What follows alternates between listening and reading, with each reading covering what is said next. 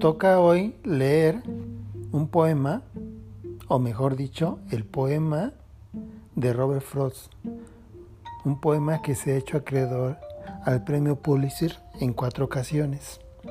El camino no elegido.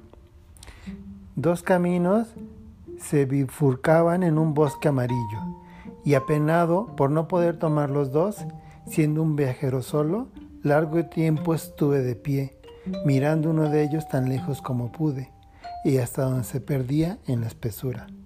Entonces tomé el otro, imparcialmente, y habiendo tenido quizás la elección acertada, pues era tupido y requería uso, aunque en cuanto a lo que vi allí, hubiera elegido cualquiera de los dos y ambos esa mañana yacían igualmente.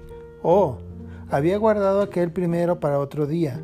Aún sabiendo el modo en que las cosas siguen adelante, dudé si debía haber regresado sobre mis pasos.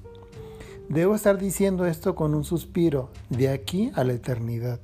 Dos caminos se bifurcaban en un bosque y yo, yo tomé el menos transitado y eso hizo toda la diferencia.